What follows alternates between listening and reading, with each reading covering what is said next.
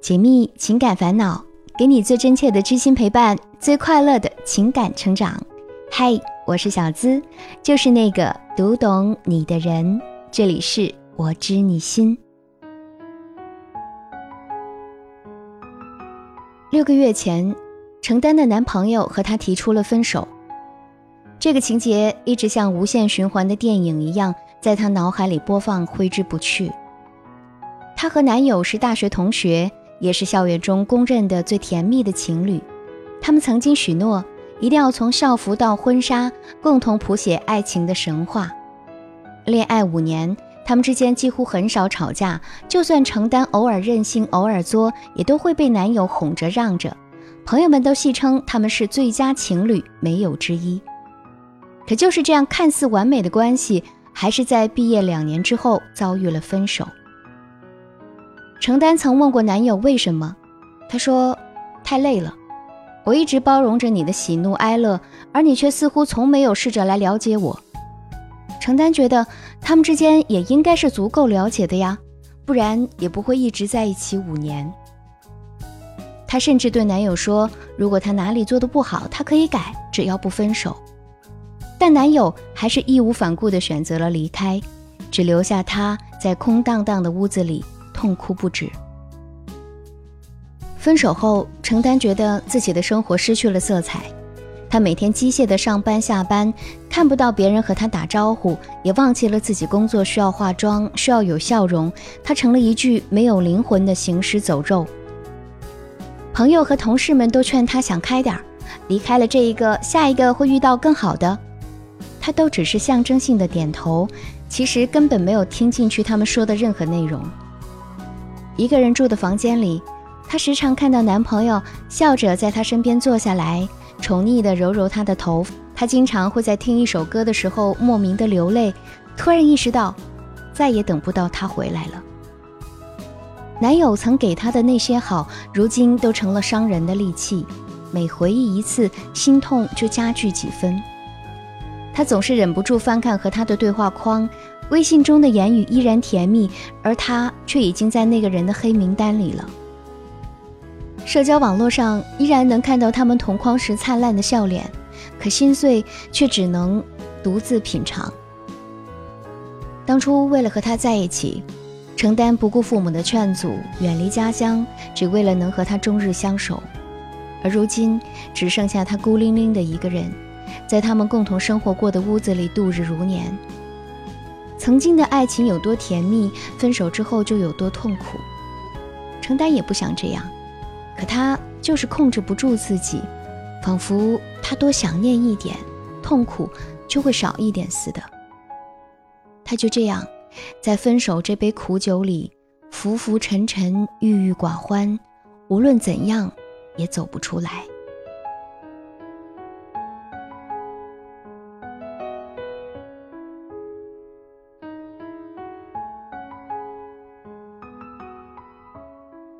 别人的故事，收获自己的感悟。这里是我知你心。喜欢我的小伙伴，记得点击进度条下方的订阅按钮，订阅我的专辑，这样就不会迷路，很快能找到我的声音了。《非诚勿扰》里，孟非曾说过：“失恋就像是感冒，你吃不吃药都要一个星期才好。”所以，关于失恋。其实不管你怎么做，做什么，该经历的痛苦和挣扎都是一定会经历的。但所幸的是，它像感冒一样，总有一天会好。知乎上会有很多关于失恋的帖子，很多人都曾经在失恋的漩涡里苦苦挣扎。但不管怎样，在时间的长河里，他们都会慢慢的走出来。我们每一个人都曾经经历或者正在经历这样一场感冒，你躲不掉，也挣脱不了。唯一的办法就是过好自己的每一天。感冒已经很痛苦了，所以就不要再搞个什么发烧之类的并发症出来，然后静待时间来慢慢平复内心的创伤或者遗憾。我记得作家刘同曾经在《谁的青春不迷茫》里说过：“失恋以一年为期，深表赞同。但凡一个心智成熟的人，一年的时间应该足够了。”但是在这为期一年里，我最不希望经历的是这样的情境：第一，不断的否定自己，认为分手都是因为自己不够好。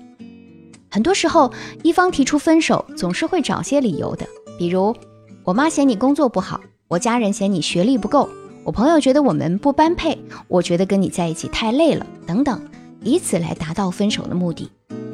而很多女孩子就会认为。明明可以在一起的，最后却分手，是不是自己真的不够好，他才会放弃我？越是这样想，越会觉得自己一无是处，甚至根本不配拥有爱情，陷入深度的自我怀疑中。可是，如果爱情是以外部条件为基础，那么他一开始就很清楚你的底细，所以那些所谓的理由都不过是想要离开你的借口，和你优不优秀其实没有关系。所以。即使失恋再痛，也请你不要轻易的去否定自己，因为无论如何，你都是独一无二的存在。第二，借酒消愁，想麻痹自己来换取短暂的忘记。失恋之后，最常见的做法就是借酒消愁。很多人想用酒精麻醉自己，好暂时忘记失恋的痛苦。可是，酒能麻痹得了一时，代替不了一世。酒醒之后，你还是要独自去面对，又何苦要折磨自己呢？记得电影《山河故人》里面有句台词：“每个人都只能陪你走一段路。”一点都没错。人的这一生，风雨艳阳，千里云月，其实很漫长。而你所遇见的每一个人都只能陪你走一段路。男女之间想要保持长久舒适的关系，靠的是共性和吸引，而绝对不是一味的付出、放弃自我和无休止的迎合。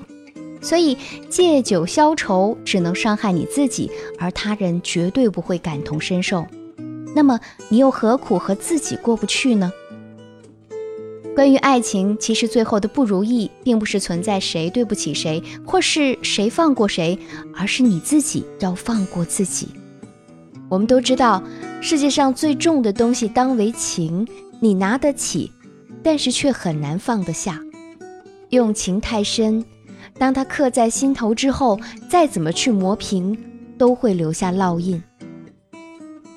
美国心理学家伊丽莎白·库伯勒罗斯的悲剧五阶段理论提出，被剥夺了依赖感、失恋、死亡的人，在直面现实之前，会经历如下五个阶段。第一个阶段愤怒，第二个阶段否定现实，第三个阶段妥协，第四个阶段漫长的忧郁期，第五个阶段达到接受。而即将看到黎明的第四个阶段，其实也就是我们容易沉沦的阶段。那么该做些什么才能从失恋的阴影中走出来呢？给几个建议吧。第一，需要释放坏情绪。要懂得和自己和解。一段用心付出的感情结束之后，心真的会痛，这是人之常情。分手后的初期，很多人会躺在床上什么都不敢想，害怕大脑会完全不受自己的控制，一不小心就会想起了他。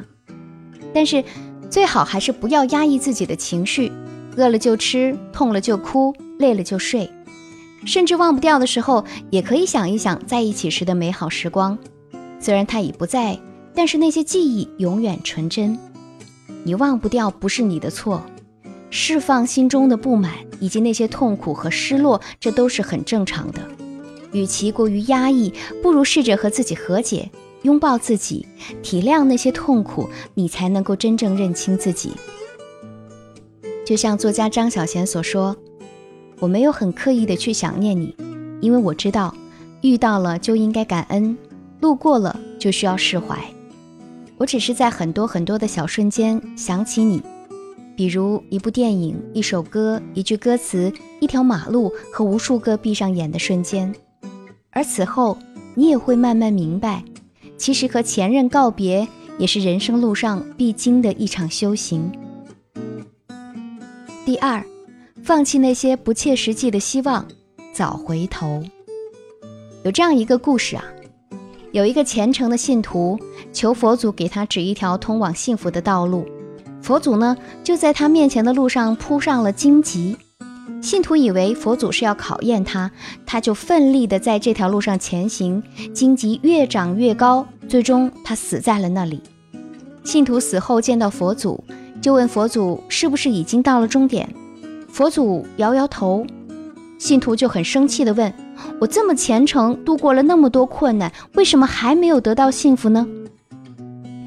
佛祖告诉信徒：“我放荆棘在你面前的路上。”就是要告诉你这条路是错的，让你换个方向。其实人最痛苦的不是失去，而是你明明知道无法得到，却偏偏执迷不悟。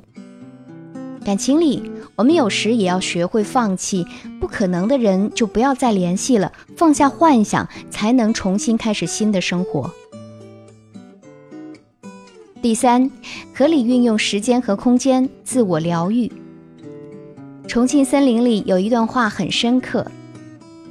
每个人都有失恋的时候，而每一次失恋，我都会去跑步，因为跑步可以将身体里的水分蒸发掉，而让我不那么容易流泪。我怎么可以流泪呢？是的，能让你从失恋里走出来的只有你自己。所以，如果你痛苦，何不让自己做些你喜欢的事情呢？比如，写一本有关失恋的笔记。看一些你喜欢作者的书，养一只你钟爱的宠物，还可以把阳台改造成小花园，每天清晨给自己问候，在花香中开启新的一天。把你的时间和空间都充分利用起来，别再让自己颓废，你将会是一个全新的自己。很多时候，你以为你人生中最糟糕的事情就是失去了最爱的人。但其实最糟糕的事，是你为了爱一个人而失去了自己。一段覆水难收的感情过后，你最应该学会的其实是忘记，而后是好好爱自己。所谓的人生，总是过了一山还有一山，而不到最后，你怎么会知道下一个转弯会遇见怎样的风景？本期节目希望带给你收获和成长。喜欢这期节目，也欢迎把我们的节目分享给你的小伙伴。如果你也有情感困惑，只要把你的故事发送至我的邮箱，就有机会成为故事主角，让小资亲自为你解密支招。可以把你的情感倾诉故事直接发送至幺七二八五二八四四 @QQ 点 com。和我近距离互动，可以在新浪微博搜索“小资我知你心”，是姿态万千的“资”，解密情感烦恼，给你最真切的知心陪伴，最快乐的情感成长。我是小资，就是那个读懂你的人。下期节目我们再会吧，我在这里等你。